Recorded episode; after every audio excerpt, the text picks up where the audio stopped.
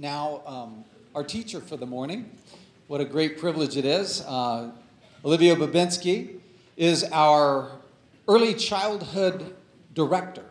And uh, Olivia has been on our staff a couple years now, graduated from Whitworth in theology, and uh, just has a calling in her life to be a pastor and a teacher. And she's uh, a great gift to our church and doing a wonderful job in our kids' ministry.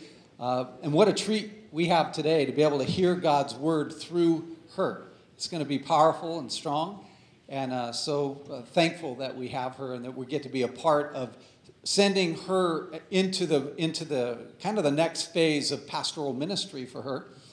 Uh, one of the things I love about us as a church, love about you as a congregation, is that we raise people up, we develop people. And uh, that's one of the callings that we have as a church, and specifically leaders and pastors and preachers and missionaries, and just to be able to be a part of that collectively together. What a joy it is to be able to, especially, invest in the next generation of leaders and pastors and be able to know that, wow, we had a small part in that. So, uh, would you give a warm welcome to Olivia as she comes up to share God's word with us?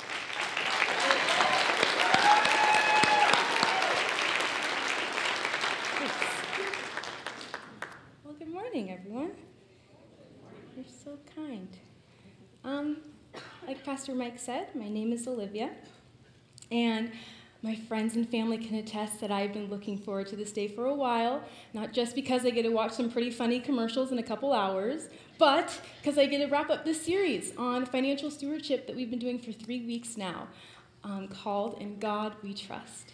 And we can sum up what I'm going to say, simple idea, in two words Hakuna Matata. I'm not sure how many people in this room speak Swahili, but I'm sure a lot of people have seen The Lion King and know what Hakuna Matata means. What does it mean? Yeah, everyone knows what it means. Great. So we're going to look at a passage today uh, that shows us that Hakuna Matata, or no worries, was God's idea far before it was Disney's. I know finances can be a very stressful part of our lives. Um, and within this room alone, there's probably a wide variety of worries when it comes to finances. You might be in between jobs right now, or going back to work after a break that was a little longer than you hoped.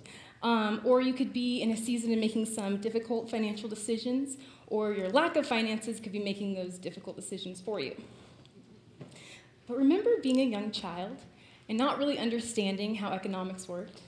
I really remember thinking that money just magically appeared in my dad's wallet. He always had a couple bucks in there. So whenever I wanted some money, I would just go to the place that he um, always had his wallet in, and I would climb on a chair, peek inside, count how many dollars he had. If he had four, I would say, "Hey, Dad, can I have four dollars?" And he would always say the same thing every time: "Come, bring me my wallet. Let me see what's in there."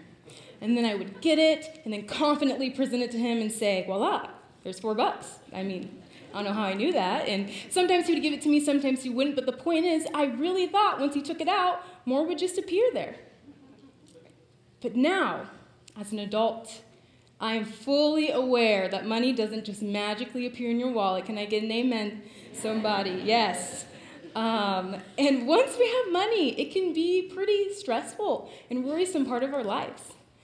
And I'm a newlywed, and one of the greatest places of stress, tension, and worry have been around our finances. We underestimated how hard marriage could be. Our premarital counselors were wonderful, so much older and wiser than us, and they really tried their best to prepare us. They would say things like, okay, communication is a big deal in marriage. What's your strategy? And we'd say, we're millennials, and we have iPhones, so, you know, we can communicate well send emojis, gifts. We got it on lockdown. and we thought communication would be a breeze. No, it has not been. Or on another occasion, they talk to us about money and say, okay, money can be a great place of tension in marriages. What's your plan? And we'd say, uh, we'll just merge our bank accounts and everything will be smooth sailing from there, right? We'll agree on everything. No, we did have not. We have argued more about money than anything else in our marriage. My husband Brandon is more of a spender, and I'm more of a saver. And one night, I was so excited. During dinner, I came and told them, I get to talk about encouraging people and their finances at church. And his eyebrows rose to the ceiling. He just looked at me. I was like, What's that look for? He said, You are going to encourage people about not worrying about their finances. You are the biggest worrywart when it comes to finances. You might as well said that a sermon on bodybuilding techniques would have been more effective for me to do today. So encouraging of him. But after that, it was a great conversation because then I realized I kind of think and say some negative things as it relates to our finances, and God is still working it out in me. I bet you can relate to that. So many of us struggle with worry, not just with finances, but in every area of our life. We worry. And maybe that's why Jesus talks about it a lot. He knows our lives are filled with situations that cause us to worry, and yet He encourages us not to worry. You may be thinking, how can I not be worried? How am I going to raise my two kids now that my husband just left me? How am I going to sustain my dream business and it's sinking into more and more debt? How can I not be worried if I'm working a part time job that I didn't go to school for and I have to pay off my student loans?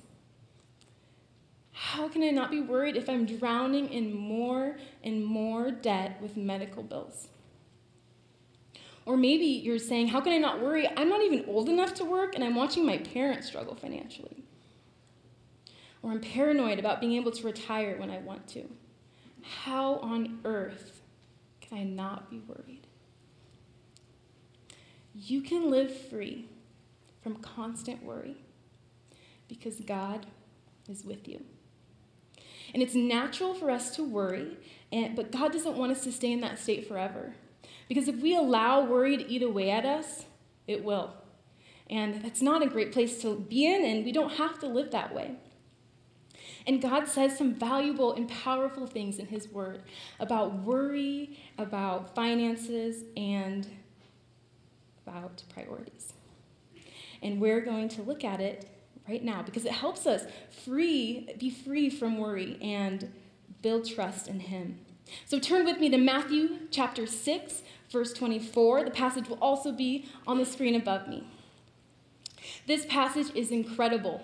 Bookmark it, highlight it, put a giant star next to it, do something to ensure that you can find it again. Because this, this um, passage has just been so special to me, and I cherish it. So try to remember it. It's helped me through the most worrisome times of life. Okay, Matthew 6, we find Jesus smack dab in the middle of the Sermon on the Mount. The Sermon on the Mount is three chapters packed with profound teachings. He's talking to the people of Israel and he's reminding them how to live and love in a way that glorifies God. He says, Remember who you are and what you've been called to do. He says to love your neighbor sacrificially, pray boldly, and live as holy people. He says, You are the light of the world. And then he starts to talk about money and worry. Matthew 6 24, he says, No one can serve two masters. Either you will hate the one and love the other, or you will be devoted to the one and despise the other. You cannot serve both God and money. There is only room in your heart for one master to reign, honey. And if we let money reign, then worry and anxiety comes. What if we let God reign? freedom, and peace come. Verse 25, therefore I tell you, do not worry about your life. Hakuna matata. What you will eat or drink, or about your body, what you will wear. Is not life more than food, and the body more than clothes? Look at the birds of the air. They do not sow or reap or store away in barns, and yet your heavenly Father feeds them. Are you not much more valuable than they? I love this part because Jesus says, Look, pause, breathe. When was the last time you went outside just to watch the birds? Because birds teach us something sacred. They teach us not to worry. They soar, they chirp, they fly, they find food when they need it. As the verse says, God gives them food when they need it. Have you ever seen a worried bird? I haven't. And God cares for them. Just look how free they are. The message translation of the Bible sums it up by saying, Birds are careless in the care of God. Hmm. And Jesus continues talking by asking in verse 27 Can any one of you, by worrying, add a single hour to your life? No, Jesus. We can't.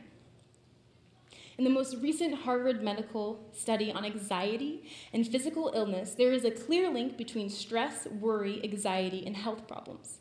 Worry decreases both the quality and quantity of your life, it doesn't add to it. Verse 28 And why do you worry about clothes? See how the flowers of the field grow. They do not labor or spin, yet I tell you that not even Solomon in all his splendor was dressed like one of these. Solomon was a great king of Israel, as royal as royal can be, and he wasn't dressed as beautifully as the flowers. So when you go out to take that walk to watch the birds, check out some flowers as well.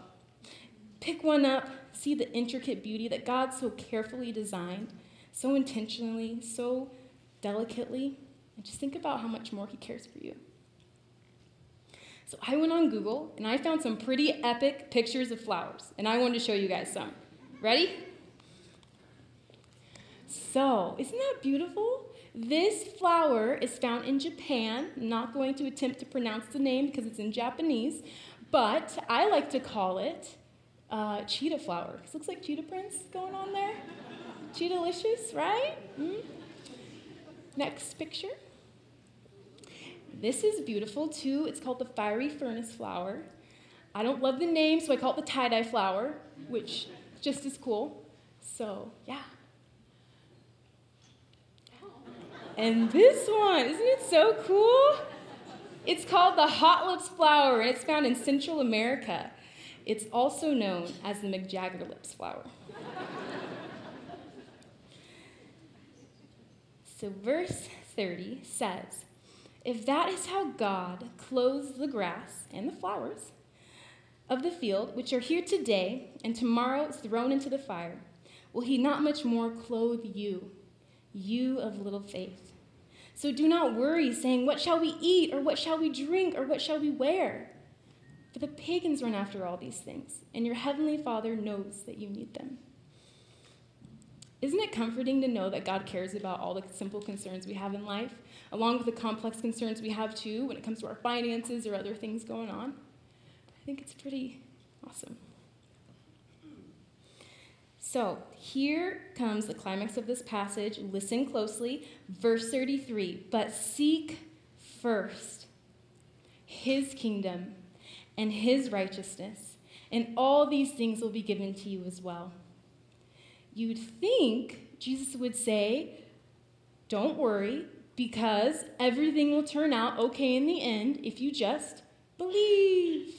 No, he doesn't say that. That's more like Disney. This is where he parts from the Hakuna Matata mentality. He's saying, no, don't worry because God loves you. Don't worry because God owns everything in creation and he is capable of providing for you. God knows what you need before you know what you need. And God is capable and able and will provide. So don't worry. And when he says this, He's calling us to an action step. He's having us release worry and then receive a new way of life. He asks us to seek God's kingdom first. Not second, not fifth, but first. And a good starting point in seeking the kingdom is seeking the king. Get to know God as the King and Lord of your life. Get to know who He is, what, he, what He's like, His heart, His righteousness, His love for you, His unfailing mercy. And the King of Heaven wants a personal relationship with every one of you. And He wants you to hand over your concerns to Him, all of them. So as you seek the King, your heart for His kingdom begins to grow. And He has an assignment for every one of you to be a part of on this earth, to be a part of the work that He's doing. Do you know that? He wants you to make your life count eternally. And a great starting place to get involved in God's work is the church. There are many opportunities for you to use your spiritual gifts, both by serving the, the church and even the city. There's countless opportunities to serve and make an impact outside these walls as well. And guess what way of serving in the church I'm especially fond of? kids ministry. Yes, kids are a part of God's kingdom too. And as we help help them grow in the Lord, we are setting a faith foundation for them. So we are kingdom workers. And if you're interested and want to know more, come find me, Pastor Ryan, any of the kids team or volunteers because they know North Kids pretty well too. Where are you called to be a kingdom worker? How are you going to be a part of what God is doing in our city and church? Another way to seek God's kingdom first is in the area of your finances. When we give and support the church through regular tithing, we together disciple people, reach out to the city, and make a tremendous impact. When we place God first in our finances, it makes a huge statement to God. We're saying, God, I literally want to invest in your kingdom because I really believe that I want to be a part of this work. And when we do that, it also impacts our heart. Because where your treasure is, there your heart is also. Verse 34, it says, Therefore, do not worry about tomorrow. Kuna Matata. For tomorrow will worry about itself, and each day has enough trouble of its own. The message translation of the Bible sums it up so well by saying, Give your entire attention to what God is doing right now. And don't get worked up about what may or may not happen tomorrow.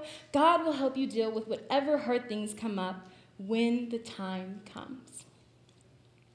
Jesus knows that life is hard and that we will face troubles and that we will be worried, but He doesn't want us to worry constantly because He's with us and He cares for us and He will provide. So, as I said before, I absolutely love this passage in Matthew 6 because I have been put to the test to believe it with all my heart. I graduated from Whitworth a couple years ago. Do you have any pirates in the house at all? Yeah, I see you guys over there.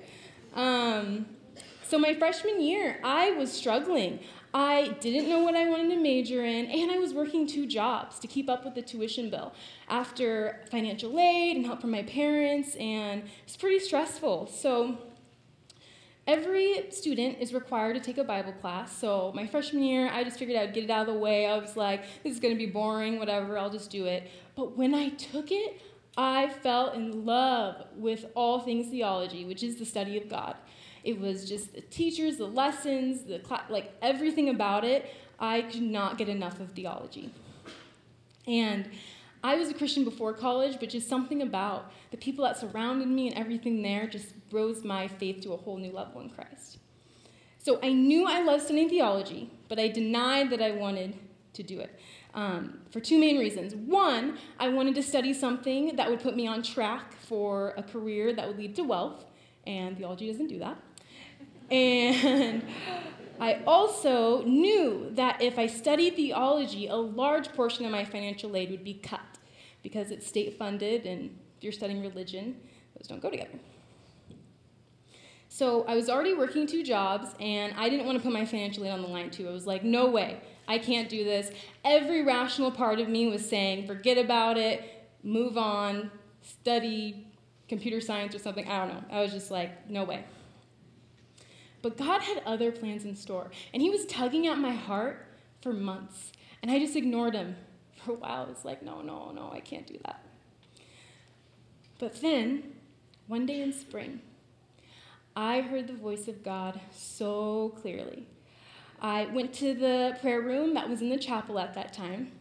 And I went there in frustration. My freshman year was coming to an end. I had to register for classes for the following semester, and I didn't know what to do. I prayed in anguish. I was like, gosh, God, I know I want to study theology, but there is no way I can put my financial on the line. I will not do it. I can't. And then, as clear as can be, God said to me, Are you going to spend your life chasing money or chasing me? And in that moment, I knew. I opened my eyes really fast, looked around the room, making sure no one was in there with me. I was alone. Um, the voice was just so clear, and I knew that theology was for me, and God would provide for a way for me to step into it, even though I didn't know how it would all work out.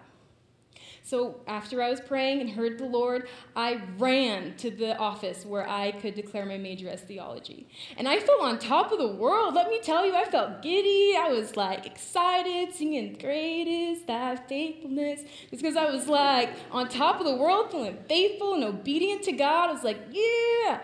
And then a large portion of my financial aid was cut. But little did I know that there were private donors in place to bridge that gap theology students would lose. And they're called the Welch Family Foundation.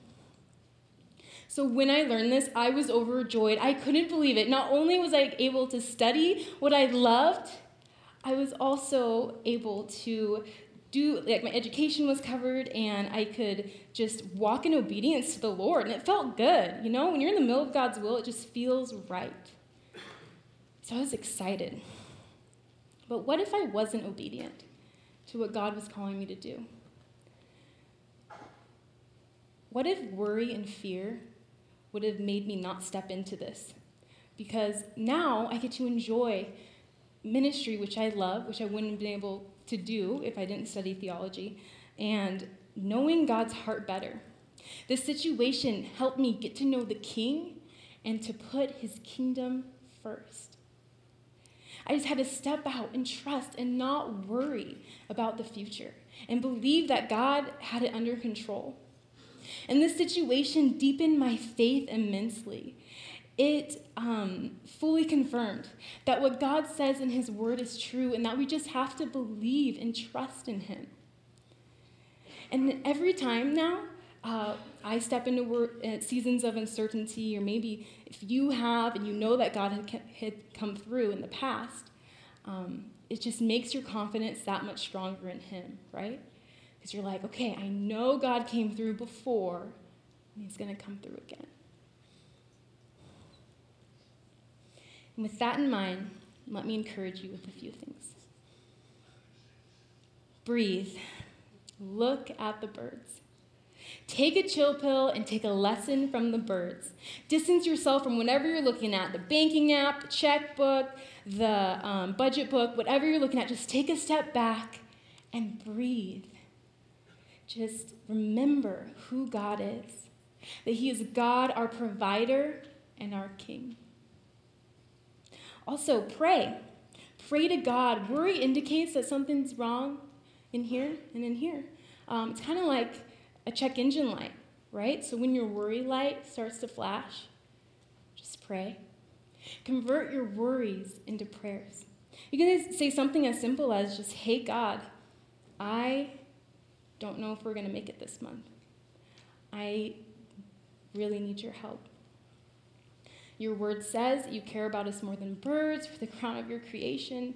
God, just please come through um, we need you and help us seek your kingdom first and believe that all these things will be added on to us. Right? And the third, seek the king and the kingdom. Embrace a personal relationship with Jesus Christ and get involved in the work that He is doing in our city and in our church and make your life count eternally. So, where are you struggling to trust God today? When you think about finances, does worry, stress, and fear flood your heart? Maybe you're worried about how you're going to make it by this month, or how you're going to afford an unexpected expense that just appeared. Whatever it is, I want to encourage you. God sees your needs, and He wants to meet them. Just as He cares for the birds of the air, He cares for all of you. He wants you to know that even though it's not our natural tendency to turn to Him in our worry and our fear, that He's calling us to seek Him first.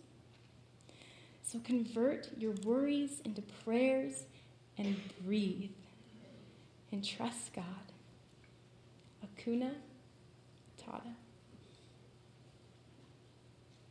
I'd like to pray you guys today. If you um, struggle with consistently worrying, I'd like to pray and help God set us free from that.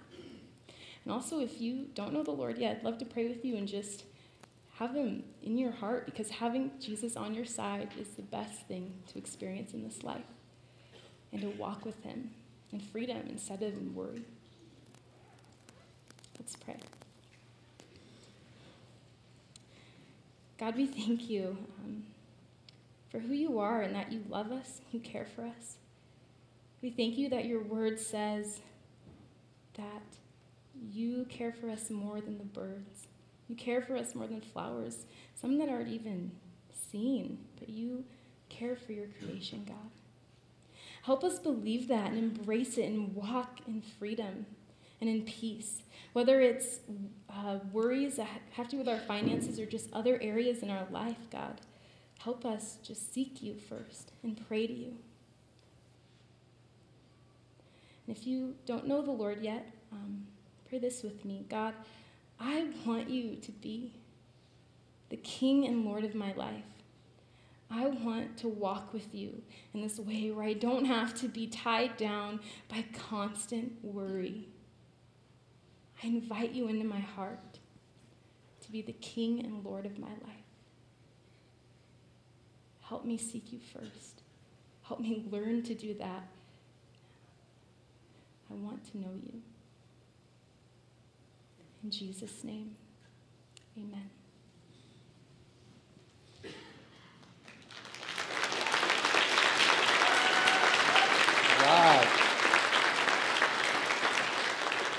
What a strong word and a, a, word of great encouragement to us.